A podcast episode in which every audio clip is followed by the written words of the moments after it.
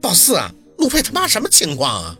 那明月推门急匆匆的进来，咋不给个说法呢？光打那老妖婆子两巴掌就走了？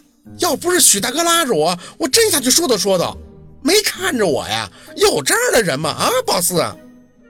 宝四没答话，浑身轻飘飘的坐回床上。那明月是各种闹心的样子，在那吐槽：“宝四啊，我刚才怎么就没听明白呢？他是同意还是不同意呀？说是让你和这个小鹿好好处，那怎么我还听出来他让小鹿还找别人的意思呢？什么叫愿意养着就养着？小猫小狗啊，这小鹿可是跟我和你二舅保证过啊，要明媒正娶呀。”那明月眼睛一瞪，坐到宝子旁边。他妈那意思不会是让你当小老婆吧？在这养着，回头他儿子找个大的，是这意思不？宝四，宝四有点放空。那明月扳着他的肩膀看他，你咋的了？你别吓我啊！小路这都啥人家啊？太阴阳怪气了，有钱也不能糟践人呀。以前我就听说这有钱人事儿多，我这才来几天呀。啊，这破事儿也太多了，还给你下药啊？恶心谁呢？宝四啊，你刚才就应该下楼和小鹿他妈掐一下。有小鹿在那儿，他妈能拿你怎么着？咱家孩子脾气我还不知道吗？给你吃药啊，让你怀不上孩子，这多坏啊！你就不该忍，你忍，人家还觉得咱们好欺负呢。咱孩子，二舅妈，我累了啊。拿明月愣了愣。宝四，你别吓我啊！以前多精神啊，咱家可都靠你撑着的。咱，我累了。宝四看着他，唇有些发颤。我真的很累了。也就是刹那，那明月的眼睛就红了，手上用力的抱着宝四。我带你回家吧，咱不跟小路了啊。这有啥呀？这房子大的跟迷宫似的，上下还累。咱回家多好啊，前后院，出门就能跟邻居唠嗑，在这儿被养着，这算怎么回事啊？憋也憋出病了。宝四，咱回吧啊，不跟这折腾了，回村继续给人看事儿。咱村里人现在谁提到你不光荣啊？人家一说薛宝四，那都竖大拇指。我和若文都沾你的光啊，在这儿净是受气了。倒是真应验你二舅以前的话了。就怕你娘家离得远，靠不上，这图啥呀？这是。宝四合上眼，身体都被掏空了，哭都没力气了。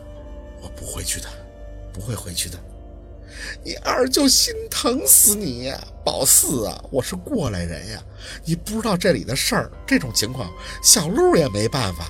家长要是死别呀，那伤感情啊。回去吧啊！回家咱们还是那个宝四，别这样，这样我心里难受啊！我不走，摇了摇头。宝四轻轻的推开那明月，努力的笑笑，抬手给他擦眼泪。陆佩不会委屈我的，我们会结婚的。二舅妈，你别担心我，没人能欺负我。你不是帮我把那个桂姨赶走了吗？以后的日子就轻松了。那明月吸了吸鼻子，可我看小陆他妈更难整，那心思太深了。一眼就不是啥好鸟，宝四也只能安慰他，扯嘴角笑笑。我喜欢这儿，我也不能离开陆佩。二舅妈都会过去的，你相信我啊。那明月像是个小孩子一样被宝四哄了半天，看天晚了就下楼去做晚饭了。宝四在卧室里安静了许久，开着的房门听到陆佩一直在书房收拾东西的声音。起身看了看，见陆佩把沈明雅送来的东西都扔到了几个纸盒箱子里边，然后叫许叔上来把箱子埋到了后院。宝四呆呆地看了许久，直到陆佩收拾完后，倚着班桌点了一支烟。许是感受到了宝四的目光，转脸看向他，眼神在半空汇聚。宝四轻轻的笑笑，却觉得这空气中都是苦涩，连同他吐出的烟雾，如烟飞转渺。心从云树茫茫。当晚，陆佩就回了卧室，他拥着宝四睡觉。宝四知道他一直没吃那抗抑郁的药，睡不着，轻声的询问他要不要吃点安眠的药物。他说不用。很久的安静以后，宝四朝着他的怀里钻了钻。陆佩，你会娶我吗？